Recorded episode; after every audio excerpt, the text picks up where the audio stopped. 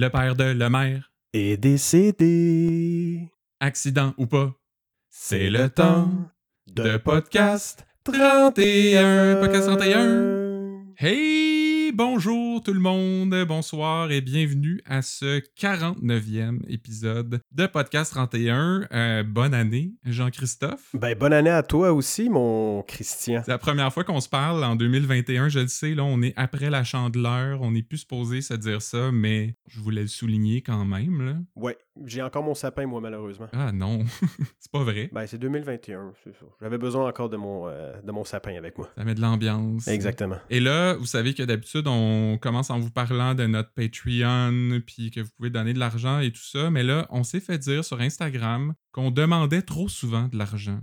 Donc cette semaine, on vous le dira pas qu'on a un Patreon, puis on vous dira pas que vous pouvez nous soutenir pour le montant que vous voulez chaque mois. Euh, c'est fini ce temps-là, on n'en parle plus, vous allez donner si vous voulez, mais on vous achale pas avec ça. C'est correct ça? C'est parfait. Sinon, au niveau des actualités District 31 de la semaine, imagine-toi donc, Jean-Christophe, que Fabienne Larouche a publié une story sur Instagram Ouais. qui disait que District 31 se retrouve dans les cinq émissions les plus écoutées au Canada. Ben, voyons donc. Et non seulement ça, mais dans le top 5, c'est la seule production canadienne. Toutes les autres émissions sont faites aux États-Unis. Il y a The Good Doctor, Grey's Anatomy et tout ça. Là. Fait que non seulement juste avec le Québec, on arrive à être une des émissions les plus populaires au Canada, mais en plus, on est la seule qui est produite ici. Alors, chapeau. Chapeau. à Bonne main d'applaudissements, comme on dit. à Michel Trudeau, à Luc et à tous les acteurs et artisans de ce beau projet qui s'appelle District 31. Autre nouvelle, ben on a vu que Catherine Proulemé était de retour en tournage à District 31, ce qui veut dire que elle n'a plus la COVID, elle a testé négatif, c'est sécuritaire. Ce qui est drôle, c'est qu'elle n'est pas encore partie de l'émission dans celles qui sont diffusées présentement, et- mais elle est déjà revenue euh, finalement. Bon, mais ça a été de courte durée. On est content qu'elle soit de, de retour. hein. Et sinon, ben, dernier petit truc, on a vu passer un tweet de Michel Trudeau, justement, qui est un des producteurs avec Fabienne Larouche, euh, qui est son, sa douce moitié, en fait. Et le tweet dit Tout est là sous vos yeux. Et euh, avec ça, il y a un montage photo des suspects habituels. On parle de Romano Labelle, euh, il y a aussi Vincent Lemaire, il y a Gabriel Garand, Virginie. Bon, tout le monde est là. Mais on voit aussi en bas à gauche le père d'Axel Marchand, toi. Ben, voyons donc.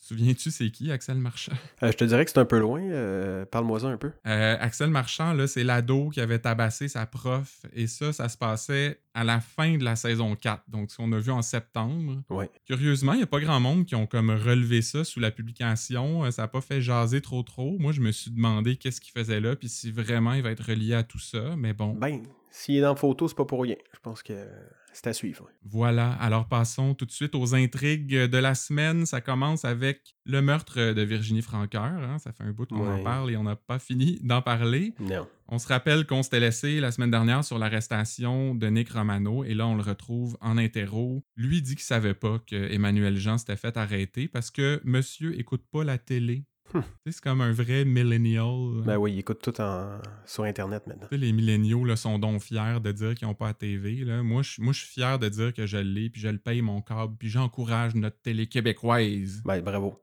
T'as-tu le câble, toi?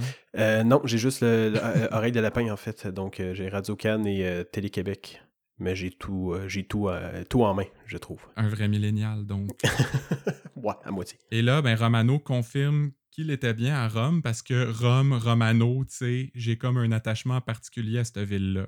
En plus, on se souvient, il va boire au romané, hein, fait que tout est dans tout. Ben oui. Je sais pas ce qu'il met sur ses pâtes. Du fromage, Romano? Ah! on l'avait même pas pratiqué, celle-là. Non, non, c'est freestyle. On est tellement connectés, Jean-Christophe. Tellement. Hey. Romano, il dit aussi qu'il est allé à Rome avec la belle pour agir en tant que guide touristique, là, rien de plus. Euh, rendu là, la belle, achète-toi un Lonely Planet puis ça que nous patience, hein, comme tout le monde. Ouais, ou pogne-toi une application aussi, là. Les millennials, ça. C'est ça, il est pas très euh, de, de- de son temps, là, la belle. Mais bon, Non, c'est ça. ils vont quand même finir par laisser Romano partir et pendant ce temps-là, il y a beaucoup de monde là, qui se réunissent autour de la table. Il y a le SEI, il y a les SD, il y a Sonia et Kim Lalande, les deux procureurs. Je pense que c'est la première fois qu'on les voit dans la même pièce, euh, ces deux-là. Pas mal sûr que oui. Je suis pas mal sûr que c'est la première fois. oui. Parce que d'habitude, Kim est là quand Sonia est pas disponible, c'est-à-dire presque jamais. Puis là, ils ont été disponibles les deux. Ouais, parce que c'est gros, là, cette affaire-là. Puis en fait, c'est que tu sais, tout l'épisode de lundi, là, c'était beaucoup de blabla sur qui on arrête ou pas, tu sais, entre la belle Romano et Emmanuel Jean. Puis nous, on a vu ça comme encore une façon de résumer les intrigues pour les gens qui seraient perdus, parce que c'est vrai que ça commence à être mélangé tout ça. Là. Un petit peu beaucoup. Et d'ailleurs, c'est euh, sur cet épisode-là que Hugo Dumas a écrit un article qui disait justement qu'on on commence à se perdre dans les intrigues, puis c'est confus, puis on devient mêlé. Si même le spécialiste télé euh, du Québec euh, pense ça, ça doit être qu'on n'est pas dans le champ, nous autres non plus. Là. Non, c'est ça. C'est partagé par euh, bon nombre de personnes aussi. Mais remarque, ça se sent pas dans les codes d'écoute. Strict 31 a toujours autant de succès. Les gens n'ont pas arrêté de l'écouter. Et nous, ben, on continue de faire le podcast. Donc, c'est achalant, mais pas assez pour qu'on décide de tout lâcher. Exact. Sinon, on a droit à un petit interlude ukrainien.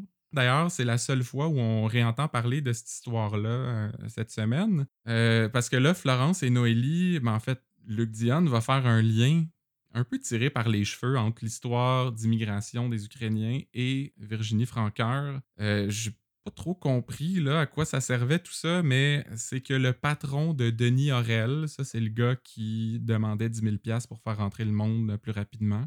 Bref, son boss à lui a reçu un appel DSS pour avoir des infos sur le bodyguard italien de Virginie. En quoi ça nous sert à quelque chose? Comment ça fait avancer l'histoire? Je sais pas trop, parce qu'ils ont pas reparlé du bodyguard, il me semble, après ça. là. Non, je pensais pas, non. C'est peut-être juste une façon de, de ramener les SS dans toute la patente, parce que là, Poupou va demander à Daniel de s'informer auprès des SS. Et là, Chiasson va pogner les nerfs. euh, il fait comme une petite crise qui va lui faire gober une grosse poignée de pilules.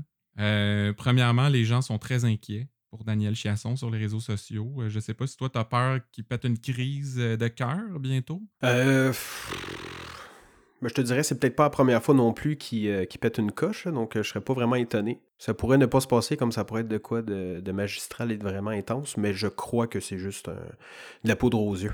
On dirait que ça fait depuis qu'il a reviré le bureau qu'on s'attend à une crise de cœur, c'est toujours pas fait. hein. Ouais, c'est ça exactement, oui. Mais l'autre affaire, c'est pourquoi il est soudainement fâché d'être associé au SS. Parce qu'il il lui demande souvent d'appeler Pierre Masson ou de faire aller ses contacts, mais là, c'est la goutte qui fait déborder le vase. Il me semble qu'il s'en était pas fait parler depuis un petit bout de temps. Ben, c'est peut-être ça aussi, peut-être qu'il pensait qu'il avait oublié, mais finalement, il se fait toujours ramener euh, au SS. Donc là, euh, c'est ça. Je pense que c'est, euh, c'est Janvier qui fait ça. Donc, il est juste tanné de se faire rappeler que c'est un ancien SS. Et puis, dernier petit truc par rapport à ça, parce que tu sais, je sais que toi, tu es un grand spécialiste des pilules, Oui, des drogues en tout genre. Oui. Je pense que tu as été pusher pour les sexeuses. Oui, exactement. Ouais. Puis moi, je vendais de tout. Il n'y a pas de discrimination sur les drogues. Parce que ça arrive souvent dans des séries télé que bon le monde prenne des pilules quand ils sont stressés ou mais ça marche-tu comme instantanément? Tu gobes les pilules puis ah, tout d'un coup t'es comme relax puis ça, ça décompresse. Non, vraiment pas, parce que selon des études, c'est environ entre 45 minutes et une heure et quart. Donc, euh, je te dirais qu'il n'y a pas beaucoup de drogues, en fait. euh, à part l'héroïne, euh, il y a aussi euh, l'ayahuasca. Ah oui. Oui, ben oui, bien sûr que ça donne un effet immédiat, sinon ça prend un peu plus de temps. Donc, euh, voilà. Bref, pilule ou pas, il aurait eu le temps de se calmer puis de réduire son rythme cardiaque là, euh, avant même que les pilules fassent effet, donc ça servait à rien. Exactement, clairement. Clairement. Ben, s'il y a des pharmaciens qui nous écoutent, on aimerait ça en savoir plus, là, parce qu'on on niaise. C'est- Jean-Christophe est pas vraiment un pocheux, là. C'était de l'humour, là, Ben qu'on faisait. Fait qu'on ne sait pas vraiment si ça marche euh, vite ou pas, les pilules, mais bon. Nous sommes des troubadours. Revenons quand même à notre intrigue, parce que là, il y a une espèce de montage là, de toute l'équipe qui travaille ensemble tard le soir avec des beaux fondus là, pour imager que le temps passe. Il manquait juste l'espèce d'horloge avec les aiguilles qui avancent là, dans le coin, comme dans les cartoons. Effectivement, ça aurait donné encore plus de, de poids euh, aux images. Mais ça semble avoir porté fruit parce que le lendemain, Kim et Sonia confirment que bon, c'est beau, on a assez pour les arrêter. Tout de suite après, on voit Romano euh, qui mange avec la belle et Romano lui dit qu'il pense qu'il s'en va en dedans parce qu'il s'est fait interroger et tout. Et on a surtout la confirmation que la belle lui a jamais demandé de tuer Virginie. Ça, on ne savait pas, ou en tout cas pas à 100%. Donc, au moins, ça, c'est réglé. Mais là, le SEI arrive et coup de théâtre, c'est pas Romano qui se fait embarquer, c'est Tonio Labelle.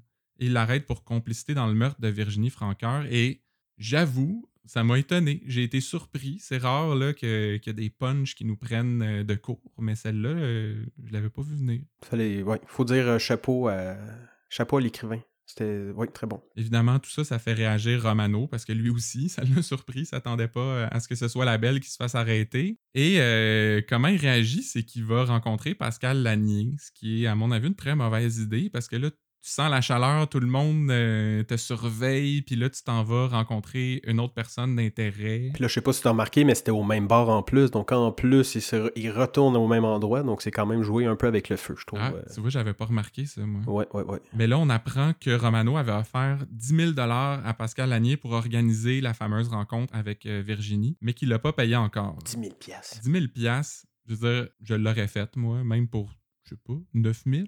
Ouais, moi, pour 50 pièces, je l'aurais fait, moi. ah ouais. T'es un cheap date, euh, comme on dit. ben ouais, mais avec la COVID et tout, euh, ouais, non, il faut pas... euh, On est moins sélectif, hein? C'est ça, exactement. On prend, on prend ce qui passe. Mais là, avec tout ça, là, ces nouvelles informations-là, penses-tu que Pascal Lanier est dans chenoute, elle, euh, plus que Romano ou moins? Hmm. Moi, je te dirais plus sur... J'ai l'impression que il y a quelque chose en arrière de ça, est vraiment plus intelligent intelligente. Pardon. Elle a un plan en arrière de la tête, donc c'est sûr, certain que si elle coule, elle va faire couler d'autres mondes. Donc, je pense que c'est ça. Parce qu'en plus, c'est ça, elle a des, des contacts euh, parmi les gens influents, elle sait beaucoup de choses sur beaucoup de monde. euh, Ben oui, puis elle parle avec le ministre. c'est ça. Ben Moi, j'ai l'impression que c'est plus Romano là, qui, qui, est, qui est à risque dans tout ça. là.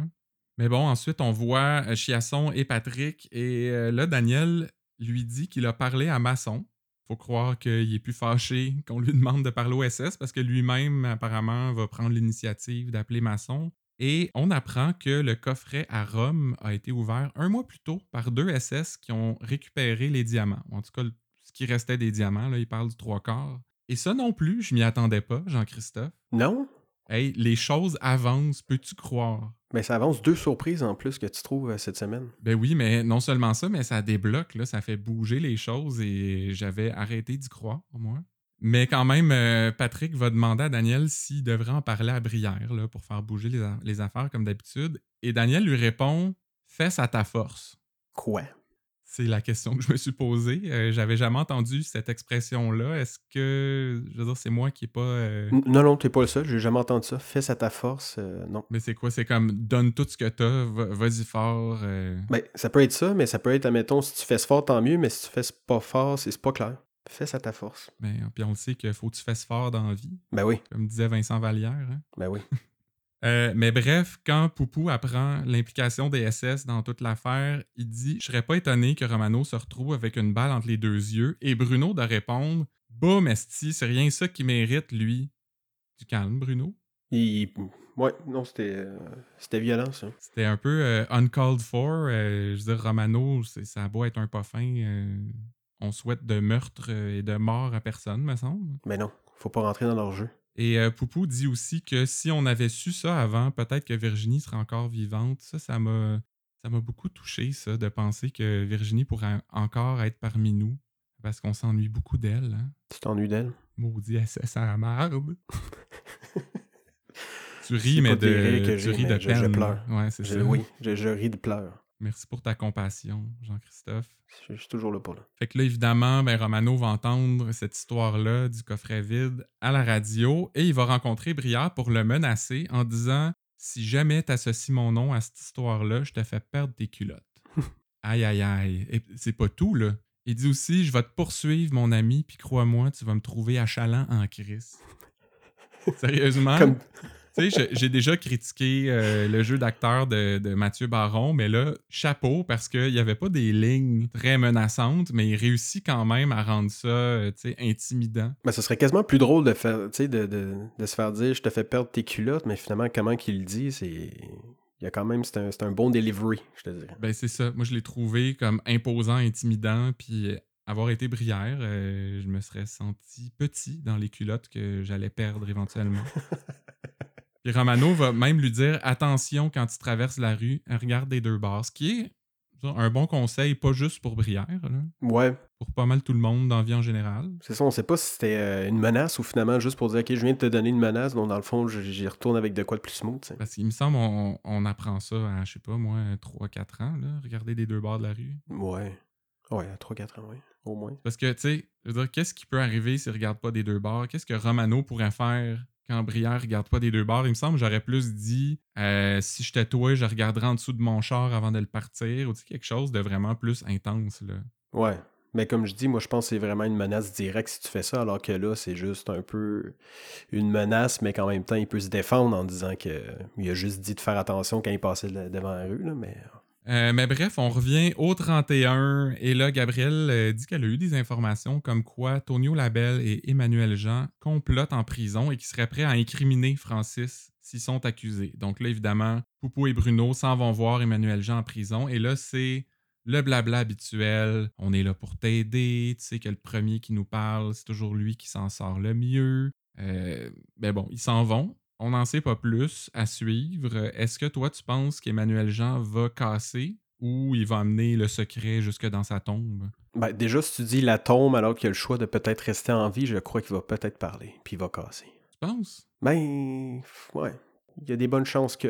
Il me donne pas cette impression-là. Moi, tu sais, c'est comme un crime d'honneur. Il a vengé la mort de son frère. euh, tu sais, les- la loi de la rue, l'espèce d'omerta. euh, on, dirait qu'il il va rester boqué. Moi, je pense qu'il y a trop d'orgueil pour, euh, pour flancher. Ben, je pense d'un- d'un- d'un- d'une manière ou d'une autre, il est dans la merde de toute façon. Donc, euh, parce que s'il travaille avec les. euh, s'il est rendu un collabo, il va être dans la merde, mais s'il dit rien aussi, il va être dans la merde. Donc, euh, mais je crois qu'il va casser, moi, personnellement. Moi, je pense qu'il va perdre ses culottes. Un autre. Donc, ben, c'est tout pour euh, l'enquête sur euh, Virginie Franqueur. Et maintenant, on passe à celle de Thomas Derry et de sa blonde disparue. Et euh, ben, ça commence après une visite de son beau-père, qui est un peu enragé. Thomas s'en va voir Véronique Lenoir pour l'engager comme avocate, ce qui me semblait un peu sorti de nulle part parce que on dirait que c'est la première fois qu'un personnage prend Véronique Lenoir comme avocat sans passer par le 31. Tu sais, c'est comme son beau-père est chez eux, la scène d'après, il est déjà au bureau de Véronique Lenoir. Il me demande comment ça il la connaît, puis tu sais, pourquoi il n'a pas pris Maître Sigouin? Ça fait longtemps qu'on l'a pas vu, lui. Ben, juste pourquoi ils l'ont pas. euh, pourquoi il l'a pas appelé, en fait, avant, tu sais. Peut-être qu'il a appelé pour y aller, mais il me semble que c'est quand même euh, assez direct d'aller voir une fille que. Ouais, en tout cas, ça a été comme un peu bizarre. En même temps, c'est c'est normal. Là. Ils n'ont pas besoin de nous préparer pour chaque scène, mais euh, ça m'a comme pris de court un peu. Puis là, évidemment, lui, il essaye de faire pitié. Son beau-père le harcèle. Il dort plus parce qu'il s'inquiète là, pour Julie. Puis on, on dirait, je sais pas, j'y croyais. Tu sais, j'étais comme, ah, ben c'est peut-être pas lui qui l'a fait. Mais non, puis en plus, il a fait une page Facebook. Ouais, pour euh, ramasser de l'argent pour on sait pas quoi. Là. Ben ouais, non, c'est ça. On sait pas s'il va ramasser de l'argent, mais au moins pour euh, avoir des informations et tout. Donc, euh, Mais moi aussi, j'ai un doute. J'ai un doute sur. C'est trop simple, il me semble que c'est lui le méchant. Ouais. J'ai l'impression qu'il y a quelque chose qui, qui cloche. Fait que là, il y a un meeting au 31 et on apprend que Thomas Derry a acheté sa poche de hockey, sa fameuse poche de hockey, chez Mousseau Sport. Mousse au sport. C'était une, une allusion, euh, une référence très subtile hein, à Sport Rousseau, j'ai l'impression. Ah, j'avais pas, euh, j'avais pas vu ça de même. Non? Ah. Non. Pour vrai, j'étais comme pas sûr que j'avais entendu Mousseau au lieu de Rousseau. Fait que j'allais activer les sous-titres et, euh, surprise, il n'y a aucune référence ni à Rousseau ni à Mousseau dans les sous-titres. Étrange. Donc, je sais pas si c'est comme une commandite qui est arrivée plus tard ou je sais même pas comment ça marche, les sous-titres. Est-ce qu'ils reçoivent le, le- le fichier avec les textes puis ils font juste coller ça sur la, la vidéo? Ou c'est une affaire autogénérée, mais là, en même temps, si c'est autogénéré, il y aurait capté le mousseau. euh. Il y a sûrement M. Stoll qui pourrait nous aider là-dessus, peut-être. Ah, je sais pas s'il connaît ça, les sous-titres, lui. Là, il y a même Noélie, elle, qui doute qu'un corps puisse entrer là-dedans dans la poche de hockey. Mais on se souvient que Patrick nous avait dit qu'il avait essayé de mettre Noélie dans une poche de hockey, puis ça marche. Tu sais, un petit samedi, comme on dit. Ouais, exactement. Donc, soit qu'il nous a menti puis qu'il a jamais essayé ça, ou peut-être qu'il l'a fait avec quelqu'un d'autre. T'insinues qui? Mettons Véronique Lenoir. Oh, oh, oh! Voyons donc. Le monde, euh, le, le monde veut encore qu'ils finissent ensemble, ces deux-là, sur les réseaux sociaux. hein. Puis nous, on est là pour faire plaisir au monde à Podcast 31, fait qu'on en parle euh, à l'émission. On lance ça dans l'univers. Après ça, ben, ils sont avec euh, Dacia, toute l'équipe. Puis là, elle, bon, elle sort ses cartes, puis il est allé où, Thomas Derry? Puis là, elle pointe la rue du barrage Ça, c'est un endroit que Thomas connaît très bien parce que monsieur est un pêcheur. Fait qu'il va souvent pêcher là et on a le droit à un petit cours euh, d'ichtyologie. Tabarouette, on sort les gros mots. Oui, oui, ichtyologie. Et là, il va falloir que tu te fies sur ma parole que je le connaissais déjà, le mot. Je suis quand même allé googler pour être sûr que c'était le bon mot. OK. Mais c'est vraiment ça le mot pour l'étude des poissons. Alors là, c'est Dacia puis Bruno, ils ont l'air de connaître ça pas mal. Ça a l'air qu'il y a de l'alose euh, dans la rivière. C'est un poisson assez bon, mais avec bien des arêtes. Je vais m'entendre ça, moi. Il me semble, moi, si un poisson est juste assez bon, mais qu'il y a bien des arêtes, je vais laisser faire l'alose. là, tu sais. Non, c'est ça, c'est pas mal plus de désavantages que d'avantages, la lose. Surtout qu'il y a de l'achigan, puis du doré, puis même du malachigan que je connaissais pas non plus, euh, ce poisson-là. Ça existe pour vrai, j'ai vérifié.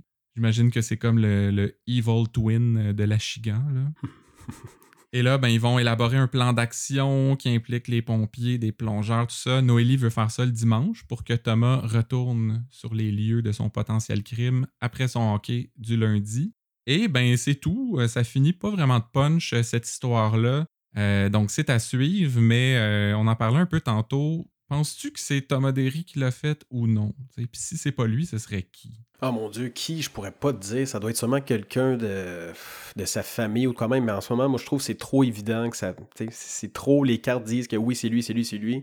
Je suis sûr qu'il se passe de quoi. C'est peut-être peut-être un, un coéquipier de son équipe de hockey, je sais pas. Mais je pense pas que c'est lui. Toi, tu penses quoi? Ben, j'ai le même feeling, puis d'habitude, quand c'est pas celui auquel on s'attend, ben, ça va être un autre personnage qu'on a déjà vu en interro, mettons, puis là, il y a juste son père et sa mère Ouais. à Julie Andreville. Fait que peut-être sa mère, on dirait que c'est celle qu'on soupçonnerait le moins, fait que ce serait le, le meilleur punch. Euh, on verra bien, hein?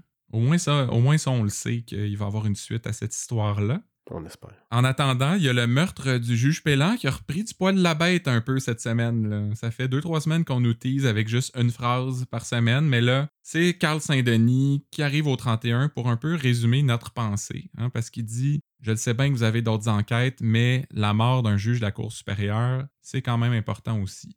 Là, il il dit Je veux pas insinuer qu'un meurtre est plus important qu'un autre, mais tu sais, hein, on se comprend.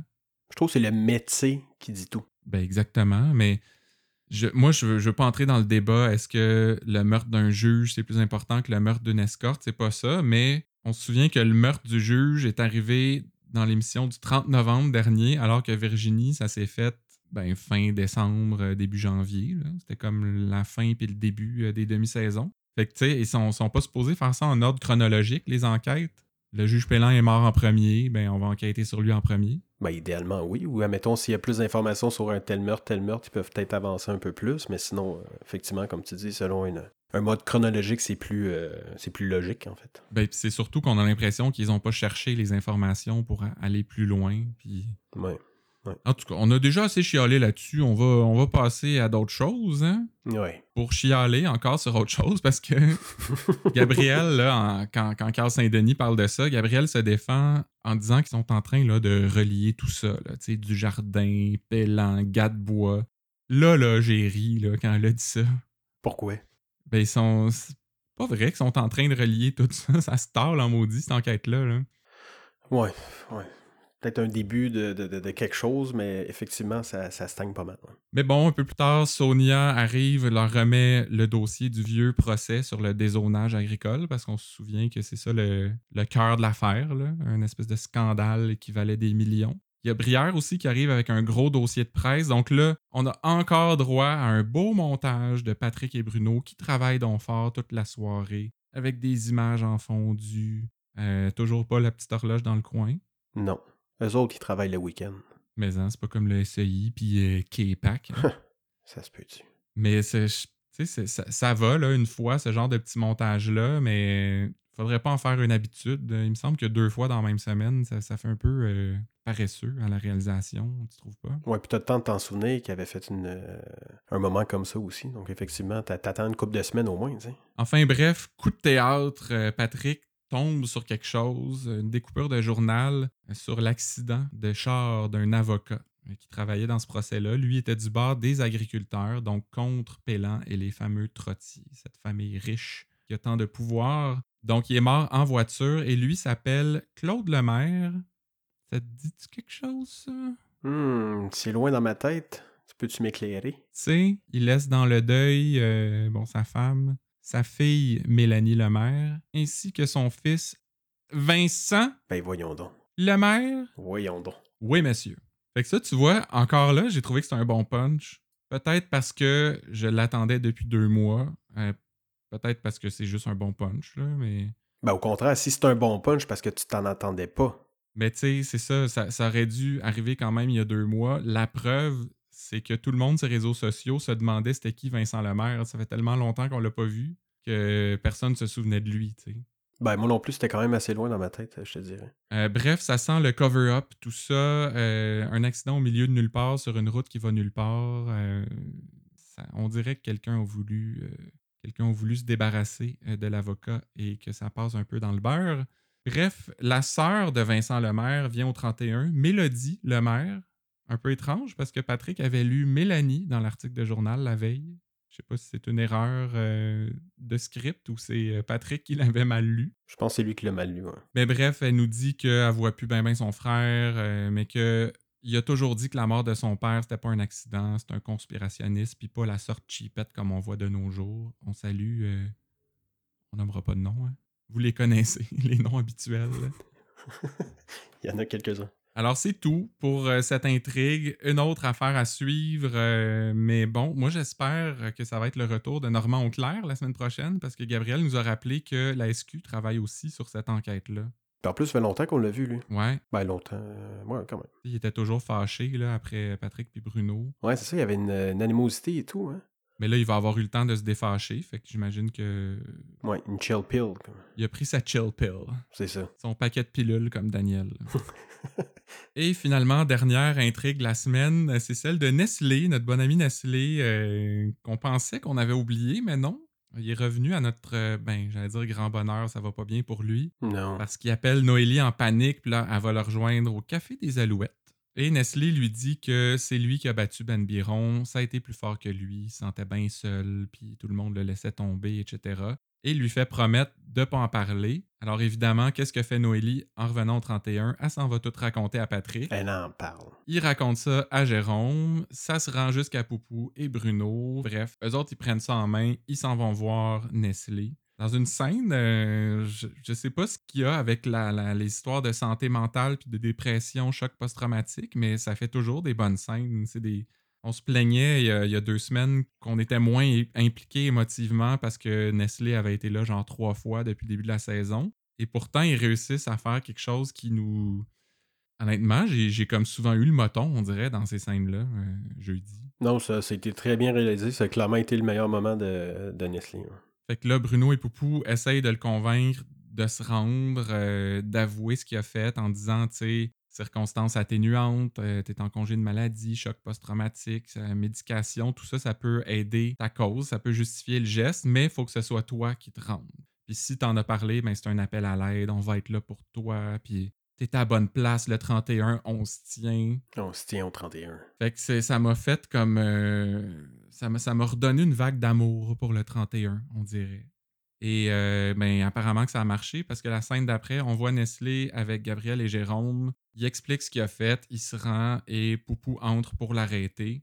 En sortant, Nestlé a un petit regard avec Noélie et j'ai pas su interpréter si euh, c'est un regard genre je le sais que c'est toi puis tu vas me le payer ou je comprends pourquoi tu l'as fait, puis euh, comme tout est beau.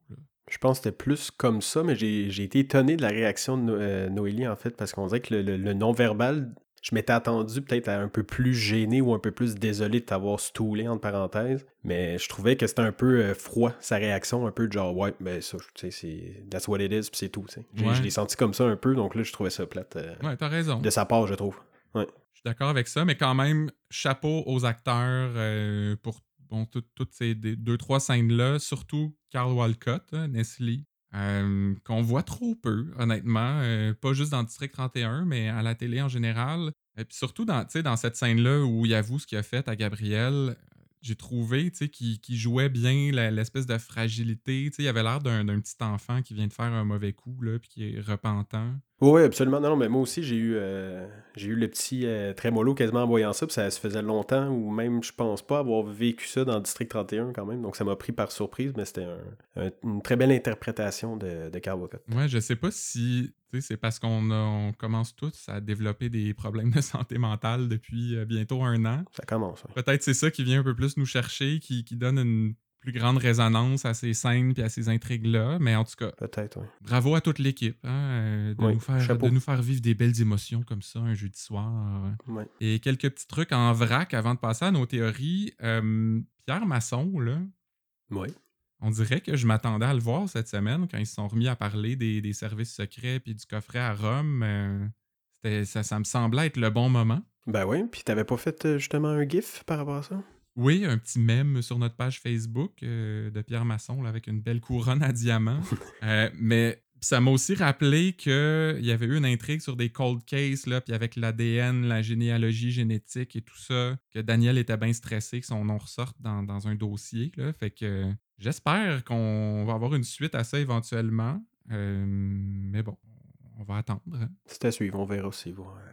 Revenir la semaine prochaine, peut-être. Autre petit truc qui m'a bien fait rire, euh, moi ça a été ma ligne préférée de la semaine, mais malheureusement c'est un peu trop court pour Faneuf. On, on veut, on veut mettre nos voix de Faneuf en valeur, puis c'était pas assez long cette citation-là, mais c'est quand le, le policier à l'accueil est un peu bête avec Brière, puis Brière dit un peu à, à demi-voix, c'est comme calme-toi, gère tes post-it, c'était un bon que- ouais, c'était un bon cas. C'est Jeff Boudreau à son meilleur, euh, on l'aime beaucoup lui aussi. Ouais, on le salue. Une autre affaire euh, que moi, j'avais pas vu passer, mais que Claudia, euh, ma co-animatrice occasionnelle, m'a envoyé cette semaine. Oui. Ça a l'air qu'on a vu un technicien avec un masque dans l'image lundi. Bon, ouais. Puis je l'ai même pas vu sur les réseaux sociaux non plus, fait que probablement que ça a passé vraiment vite. Mais euh, on dit pas ça pour critiquer, là. euh, Ben, un peu. ben non, moi je veux surtout en profiter pour euh, souligner le travail des, des- des équipes techniques, euh, des accessoiristes, des caméramans, le monde de son, etc. Parce que c'est vrai que ça doit être un peu de la merde de travailler dans ces conditions-là. C'est beaucoup de choses à penser, puis de règles à suivre, puis tout ça. Ouais, Et ouais. ben l'émission est toujours aussi bonne, toujours fidèle à elle-même. euh, puis c'est en grande, grande partie grâce à ces gens-là. Donc, ça me dérange pas d'avoir vu quelqu'un avec un masque dans l'écran. Puis j'ai aussi remarqué une différence entre euh, les premiers épisodes qui avaient vraiment une grosse distanciation, puis souvent tu le remarquais, alors que maintenant, peut-être parce que c'est des bulles, puis ils sont toujours ensemble, puis ils peuvent se permettre d'être plus proches. Mais je trouve que c'est mieux fait maintenant qu'au début, que c'était vraiment bon, mais la personne est à la table, puis l'autre est comme à 3 mètres, puis ça paraissait qu'elle était loin. Ouais. Donc je trouvais que ça enlevait un peu la, la véracité, mais là, je trouve qu'ils se sont bien repris là-dessus. Donc, Ils ont euh, comme fine-tuné leur heure. Puis je lisais dans une entrevue, je pense, avec euh, Jacob, là, Marc Oui, qu'on salue. euh, que justement, les, les caméramans en particulier, on, se sont comme habitués à trouver des angles où ça paraît pas tant que ça, qui sont à 2 mètres ou euh, un peu moins quand ils ont le droit. Là. Ouais. Mais que c'est un challenge parce que les acteurs le savent, eux, qui sont à 2 mètres. Puis tu as tendance à parler plus fort pour que l'autre t'entende, alors que à l'écran, tu vas pas avoir l'air aussi loin. Fait qu'il faut qu'ils ajustent leur voix un peu. Ok. Ah ouais, ça c'est intéressant. ça. Et un dernier petit truc, euh, je sais pas pourquoi j'ai pensé à ça cette semaine, mais je voulais juste vous rappeler que Noélie a déjà été en couple avec Nick Romano. Puis on dirait que penser à ça maintenant, ça, ça, ça a l'air complètement absurde parce qu'il est tellement rendu un pas fin, puis euh, arrogant, puis croche que comme, on dirait que je peux pas croire que Noélie a déjà été avec ce gars-là. Ben effectivement, ça fait quand même longtemps. Puis tu l'avais appelé comment encore euh, Tu sais, comme. euh, voyons, le, le- la moitié du nom, là, justement, que tu prenais de chacun? Noé Nick, j'imagine. Noé Nick. Ouais, c'est ça, c'était comme ça qu'il l'avait appelé. ouais, effectivement, ça fait très longtemps, ouais. Alors, c'est tout pour les intrigues de la semaine, Jean-Christophe. C'est déjà le moment tant attendu de nos théories de la semaine. Oui. Je vais commencer parce que moi, ma théorie, c'est sur le, le- le beau Patrick. hein. Parfait, je t'écoute. Tu sais, ça fait une couple de semaines qu'on a l'impression que Patrick est un peu à fleur de peau et c'est pas pour rien parce qu'effectivement, il est sur le bord du burn-out. Mais euh, plutôt que de se rendre au point de non-retour comme Nestlé, ben Pat va prendre une décision importante pour sa carrière. Il va redevenir patrouilleur, imagine-toi donc. Ben voyons donc. Ouais. Puis en fait, c'est parce que, tu sais, la lourdeur d'enquêter aux homicides, ben, ça commence à vraiment lui peser. Donc, il va redevenir une calotte pour pouvoir, aider le vrai monde, se rapprocher du vrai monde. Puis on va même avoir droit à un spin-off où on va voir Patrick résoudre des petits problèmes avec l'aide de ses amis pompiers, de la marine, de l'aviation. Et comment ça va s'appeler, cette nouvelle émission-là, avec Patrick qui redevient patrouilleur? C'est- quoi? Je suis curieux. La patte patrouille, Jean-Christophe. Je m'en attendais pas. Je pensais que j'avais été assez évident, là, mais je suis content que, ça, que ce soit resté un mystère jusqu'à la fin. Ah, jusqu'à la fin. Peut-être que je suis le seul aussi qui n'a pas vu que c'est un mystère, mais... Ou peut-être que t'as pas d'enfant, donc euh, mes références à la patte patrouille sont un peu, un peu trop Ah, ben oui. nichées. Oh! Hey, ça, là, c'est... c'est- C'était ta meilleure de la soirée. Mais j'ai hâte d'entendre ta théorie à toi. Peut-être ça va être encore mieux. Euh, non, je pense pas. Tu, tu vas me battre. Euh, en fait, moi, ma théorie euh, repose sur Véronique Lenoir, en fait. Mhm. Euh, parce que lors de sa dernière rencontre avec Pascal Lanier, les choses, comme, comme tu sais, sont, sont tournées pas vraiment bien, en fait. Donc, il y avait des menaces, en fait, qui surgissent de, de Madame Lanier. Puis, à ce moment-là, justement, vers la fin, elle lui dit chef de la mafia ou chef des SS. Elle a fait du chemin, la pitoune. Ouais, je me souviens de ça. Qu'est-ce que ça veut dire? Euh, Est-ce que c'est Pascal qui sait des choses? Est-ce que c'est juste de l'intimidation pour la- lui faire peur ou de quand même? Ben moi, ma théorie, c'est que je pense que Pascal aurait peut-être aussi côtoyé le chef de la mafia dans le temps, euh, tu sais, Boccassini, ou comme euh, t'aimais l'appeler au début du podcast 31, un Bocconcini. Ben oui, j'ai pas fait ça. Ben oui, tu l'as fait une couple de fois. Pas mon genre. Et elle aurait, elle aurait appris aussi de sources sûres euh, que l'assassinat, dans le fond, du baron de la drogue, c'est par Necromano, mais sous l'ordre de qui? De Véronique Lenoir. Donc, euh, voulant nous faire croire que c'était juste Nick qui était derrière tout ça, ben voilà, le voile est tombé. Donc là, ils sont deux là-dedans. Donc là, on va commencer à en apprendre un petit peu plus. Puis elle voulait que, tout comme Nick, euh, Boccassini disparaisse parce qu'elle avait des dettes envers euh, le baron de la drogue. Donc moi je pense que c'est justement euh, par vengeance, mais que Nick est pas tout seul là-dedans parce que effectivement j'ai l'impression qu'il y a quelque chose qui va péter dans pas long avec, avec Véronique Lenoir. Puis donc c'est ça. Moi je pense qu'ils ont tout manigancé ça pour, pour la mort de Bocconcini. Mais c'est drôle parce que je me, je me suis demandé euh, cette semaine. L'an passé, on se demandait souvent si Véronique Lenoir était gentille ou méchante. Ouais, mais c'est ça. C'était du côté euh, obscur ou du côté de la lumière. Puis on dirait que je, je, je sais pas pourquoi on a bifurqué du côté de la lumière euh, comme presque définitivement, euh, soudainement. Elle a comme pas fait grand chose de, Ben c'est ça. de comme significatif là, pour montrer qu'elle était une gentille. Ben, j'ai l'impression qu'elle est toujours border entre les deux, tu sais. Donc, c'est pas clair qu'elle est complètement blanche ou noire, tu sais. Puis avec son passé, on en a parlé un peu, mais est-ce qu'on va en ressavoir un peu plus? Puis, euh, Mm. donc, c'est ça. Moi, je pense que. Parce que, tu sais, oui, elle avait témoigné contre Mano, mais on se disait que c'était peut-être pour cacher son jeu à elle ou pour, tu sais, le faire emprisonner puis qu'il puisse plus parler. Non, c'est ça. Il y a quelque chose de pas terminé là-dedans, donc je pense qu'on va en apprendre un petit peu plus euh, dans, les, dans les semaines qui suivent. Bon, mais tu vois, moins funné, mais plus réaliste. Toi, c'est une affaire qui se peut. Ouais, je suis quelqu'un de réaliste, moi. Ouais. Moins, ben, moins, euh, c'est ça, moins théâtral, là, mais euh, ouais, c'est ça. Eh ben, pour les affaires théâtrales, on a juste à regarder sur les réseaux sociaux d'habitude. Puis ça tombe-tu bien, Jean-Christophe? Quoi? C'est l'heure de notre segment réseaux sociaux. Ben, voyons donc. Mon bout préféré. Je suis rendu vraiment de plus en plus habile pour faire des liens, je pense. Et euh, ben, je commence ça avec euh, une certaine Annick qui a un commentaire à faire sur Mélissa Corbeil, tu sais, qui était rendue euh, pas mal plus gentille là, dernièrement. Ouais, ouais, ben oui. Puis elle dit justement Je l'ai trouvé un peu trop gentil avec Patrick et trop avec son sourire démocratique. Hum, sourire démocratique. Ouais, c'est quoi c'est quoi ça, un sourire démocratique? Ben, sourire à la portée de tous? Un sourire pour lequel les gens ont voté, je sais pas, mais Peut-être. J'imagine qu'elle voulait écrire démoniaque, euh, puis c'est son autocorrecteur qui a, qui a changé le mot, là. mais bon, euh, je- ça m'a fait rire euh, quand même. Et il y a Alex aussi sur le même sujet qui dit Une vipère reste une vipère, même avec du rouge à lèvres.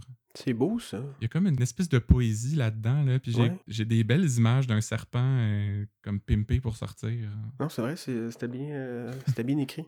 Toi, de ton côté, Moi, en fait, il y a Claude. Claude qui a dit J'ai hâte au dénouement de la conduite en boisson de Mélissa Corbeil. ah, Claude, Claude, Claude, Claude. quelle belle naïveté. Ouais. Ben, en fait, est-ce qu'on attend un dénouement et c'est- c'est c'est pas dénoué déjà? Ben, je pense. Ouais. C'est déjà tout terminé, ça? Je sais pas, parce qu'on s'est demandé à un moment donné si elle pourrait rester dans le SEI ou si elle allait perdre son permis. J'imagine que son permis est effectivement perdu. Mais elle travaille toujours ici. En tout cas, bonne chance, Claude, euh, avec ce dénouement-là. On te souhaite euh, tout le meilleur. Euh, un autre petit message maintenant de Marie-Danielle qui va d'une petite suggestion. Elle dit Vu qu'il y a beaucoup de personnages d'anciennes histoires du passé, il devrait mettre un petit pop de la photo du personnage dont il parle pour qu'on s'en souvienne. Mon Dieu. C'est comme si elle voulait que District 31 emprunte les codes de pop-up vidéo, là, tu sais, Musique Plus euh, dans les années 90. Oh mon Dieu. Hey, ça, je m'ennuie pas de ça. Hey, J'aimais ça, moi. Ouais, t'aimais ça? Oh mon Dieu, moi, après 5 minutes, j'ai écœuré. Ouais, c'est vrai que ça venait long vite, mais euh, de temps en temps. Ah, d'accord. Ouais. En Un cas, petit dernier? Euh, Roberto. Roberto qui dit simplement une suggestion, pardon. D'après moi, ça serait bien que Magali Lépine Blondeau revienne dans District 31 à l'occasion dans un autre rôle de l'émission, comme sosie ou autre simplement pour perturber Patrick Bissonnette, comme ça en pensant. Pour perturber Patrick? Ouais. Euh, Aïe, aïe, mais. euh, Ok, oui puis non. Je sais pas, je sais pas comment répondre à ça, là. Non, moi non plus, non. Ce que je comprends de Roberto, c'est qu'il veut que Magali revienne, mais juste pour perturber Patrick, fait que dans un autre rôle que Nadine. C'est pas Nadine. Ok, bon. Donc, soit un sosie, sa sœur jumelle, euh, mais en tout cas, juste pour shaker un peu notre beau Patrick, là. Oh, comme dans Série Noire, une sœur jumelle. Y avait-tu une sœur jumelle? Ah, c'est Martin de Rainville qui avait un jumeau. Ben oui, hein? Martin de Réville, ouais, ouais, ben oui. Hmm. Hmm. Ben, en tout cas, merci Roberto. Ouais, on va suivre ça avec attention. Euh, en attendant, c'est la minute à Faneuf. Euh, Oh! Et je commence de ce pas avec une citation de Florence, hein, qui a souvent été accusée d'avoir une vision en tunnel. Et là, elle essaye de ne pas avoir ça dans l'enquête sur Thomas Derry. Elle dit J'ai beau essayer d'éviter la vision en tunnel, là, mais je pense que même sur une autoroute à 10 voies, il n'y a rien que lui que je verrais. Ah, je m'étonnerais jamais de ta voix. Elle est quasiment mieux que Faneuf. Ben, J'ai 49 épisodes de pratique. Hein, euh. ben non, j'avoue. Non, mais ça, ça, en en arrière de la cravate, ça paraît. Ça paraît.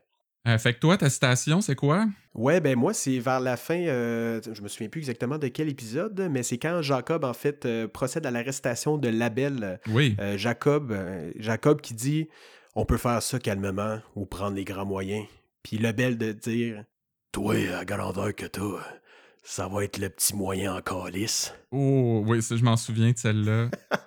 je l'avais noté et euh, si tu l'avais Ah, pas pris, aïe, aïe. euh, je l'aurais pris avec euh, beaucoup de Ah, bonheur. avoue, ouais. C'était un très, très, très bon. Très bon. Ben, malheureusement, Jean-Christophe, c'est déjà tout pour euh, cet Ah, épisode de. Podcast 31. Merci à tout le monde d'avoir été à l'écoute et merci à toi, Jean-Christophe. Ben merci Christian, c'est toujours un plaisir pour la troisième fois. Merci Ouais. beaucoup, je te souhaite le meilleur pour 2021. Ah ben, pareillement, bonne année encore. Puis longue vie, longue vie à Podcast 31. Puis évidemment, vous pouvez nous suivre sur Facebook, Instagram, euh, liker, commenter, partager, donner des étoiles euh, sur iTunes.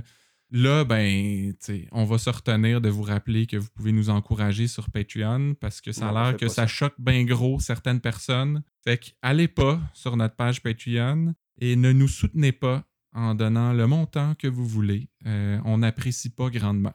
Ça marche, ça? Faites tout sauf ça. Et ben soyez là la semaine prochaine parce que Catherine va être de retour pour le 50e épisode de Podcast 31. Yes! Oh là là, ça va être big. Oh que oui. Mais en attendant, euh, C'est tout pour le podcast 31. À la semaine prochaine.